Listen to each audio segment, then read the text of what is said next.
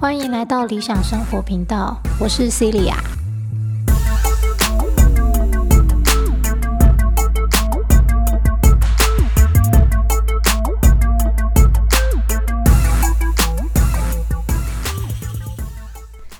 好，今天这集呢是呃，刚好有一次，好在带着小朋友。做阅读测验的时候，哈，有一篇选出来的文章，好像是在《国语日报》上吧，哈，作者是谁我也忘了。总之，他就是在描述孔融因为诶得罪曹操，呃，至于是怎么得罪，待会我们讲。好，总之他就说，呃，孔融因为得罪曹操啊，然后所以就被呃诛杀全家嘛。然后呢，他的两个儿子，好，就是孔融，还有特别求情说，那可不可以不要杀了我两个小孩？那这个揭露文章的作者就说，这两个小孩啊，竟然就说了“覆巢之下无完卵”嘛，好，所以呢，就是就就一起要跟着自己的爸爸孔融被。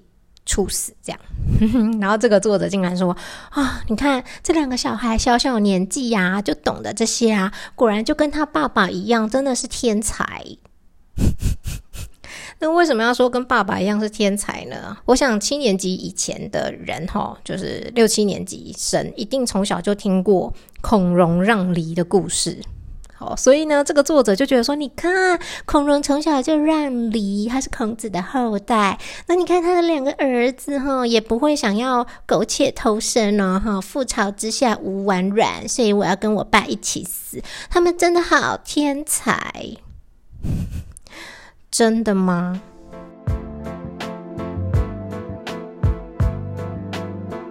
其实，呃，只要是七年级以前的。人好，应该都听过孔融让梨的故事嘛？好，那当然就是八年级之后的我就不知道了哈。包含那个当时在看到这篇文章的这个小朋友，我也问他说：“那你有听过孔融让梨的故事吗？”他说没有。呵呵 OK，但不管，反正总之，呃，七年级以前的人一定听过嘛。好，我自己是七年级，所以我也听过这个故事。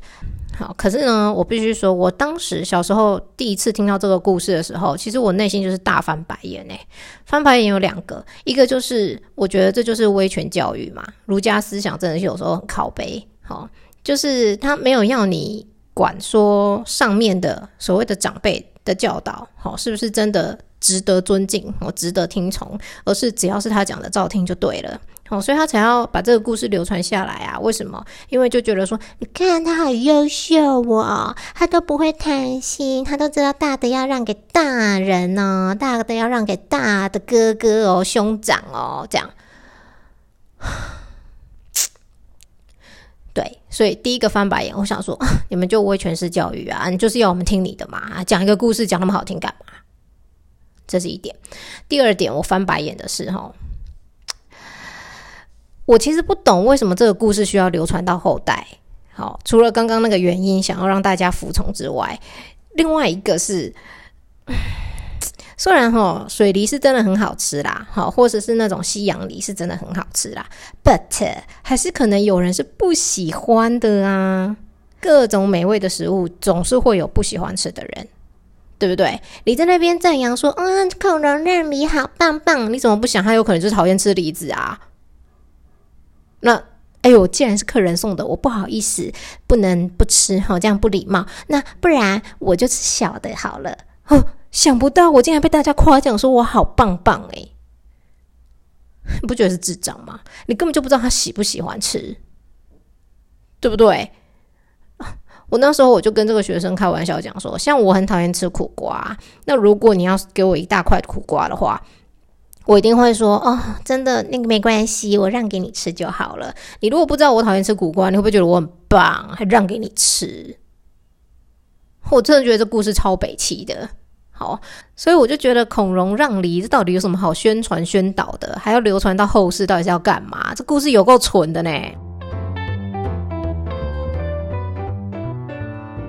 那很多知道这个故事的人就会说：“对啊，对啊。”可是你看，孔融他真的就是小时了了，大未必佳。他小时候被大家赞扬的好像是天才儿童，很厉害，很了不起一样。他后来还不是不怎么样，对不对？好，但我都会先反驳他们，哪里来的小时了了？他小时候那个没有了，好不好？他小时候不过就只是一个装模作样而已啊，这谁不会？对不对？那就像我说的，我就不喜欢吃啊，我当然可以让你啊，你要请我吃棉花糖，我也会让给你啊，这什么白痴故事啊？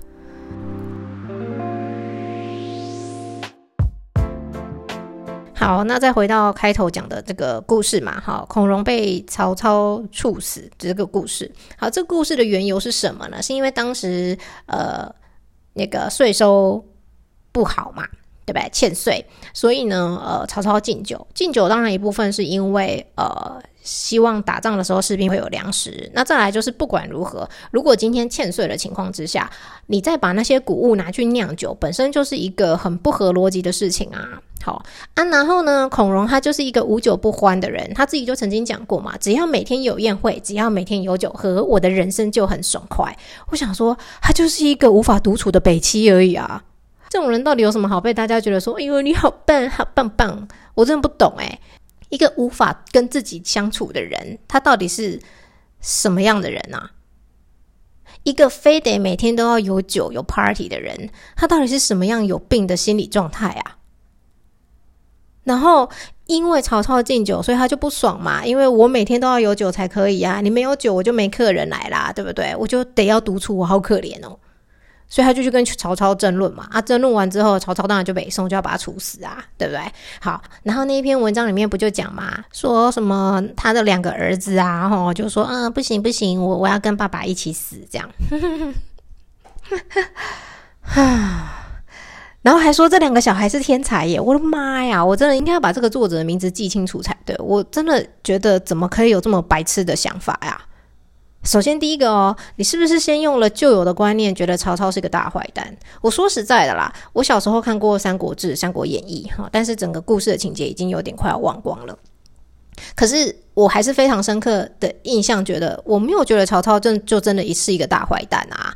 不要用那种什么儒家那一套很北戚的那种智障想法，觉得说哦没有啊，你看他就是超揽大权呐，然后他就是挟天子以令诸侯啊，然后是什么奸雄哦之类的，他不是。其实我小时候看就已经没有这么觉得他是了哈，只是大家世人或者是历史上后人给他的评价，他好像一直很不好。但我觉得很奇怪耶，如果你今天你的皇帝是一个很北戚的人。然后你还要照着他说的指令去做吗？如果你知道你很有才能，然后你不在旁边辅佐他，然后你不在旁边利用你的能能干，然后去让这个君王至少做出正确的政策决策的话，那你是在害这个国家吧？我觉得他只是在做正确的事情啊，而且他没有直接把它颠覆，已经算是很仁至义尽了，好不好？好，OK，好，这是题外话。总之，回过头来，如果大家先用以前所谓的他是一个奸雄。的想法来看曹操，就会觉得说：你看，你看，曹操在迫害孔子的后代，他在他在怎样毁坏儒家思想？妈的白痴！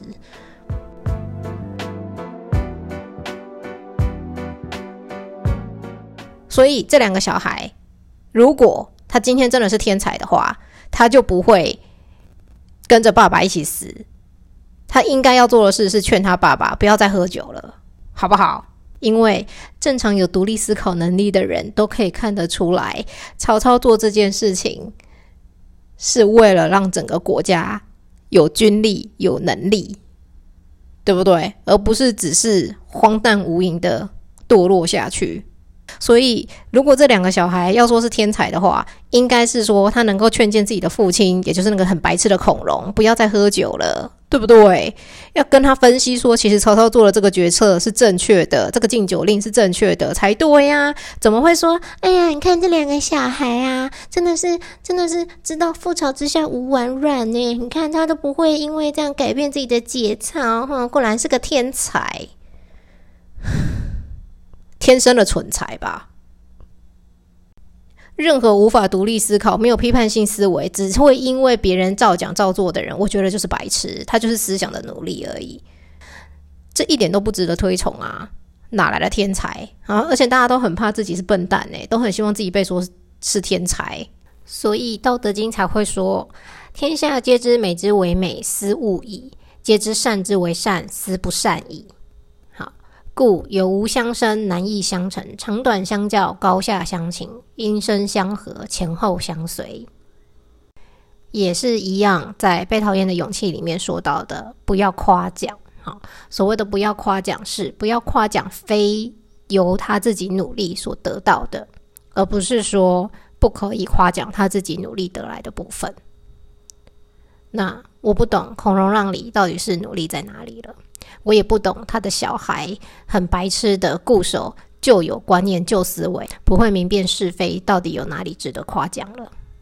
好，这种不正确的夸奖只会导致社会有越来越多人误以为这就是对的啊！你看，可能会让让梨耶，让比较大的梨给给兄长哦。嗯，他是天才哦。你看，你看他的小孩哦，都知道覆巢之下无完卵哦，会一起赴死哦。他们是天才。哦，因为呢。很多的蠢材会以为说：“哦，原来社会认为这样是天才啊！”然后就前仆后继的，真的照着这个故事所说的，照着人家灌输给你的想法去执行、去操作，然后你就真的成为一个社会想要你成为的样子，而不是你真正有独立思考能力的个体，你自己想要成为的样子。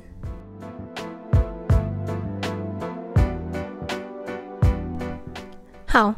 以上这集就是我对于所谓“孔融让梨”的吐槽，好，以及那一篇文章，不知道哪个作者写的。好，反正我也不想人身攻击啦。可是我真的觉得这实在太愚蠢了。我们不应该推广，不应该推崇这种很无耻、很白痴的价值观才对啊！好，无法独立思考的人，就只会继续去推崇，而且毫不怀疑那些从小到大被教导的价值观。好，这是一件非常可怕的事情。好，那从小到大其实还有很多故事是很值得吐槽的。如果大家想听我对于其他从小到大所听的传统故事，好，或者是西方的童话故事有什么吐槽点的话，那么可以留言告诉我。也许以后就可以专门做所谓的吐槽系列。好，今天这集短短的到这边，下次见，拜拜。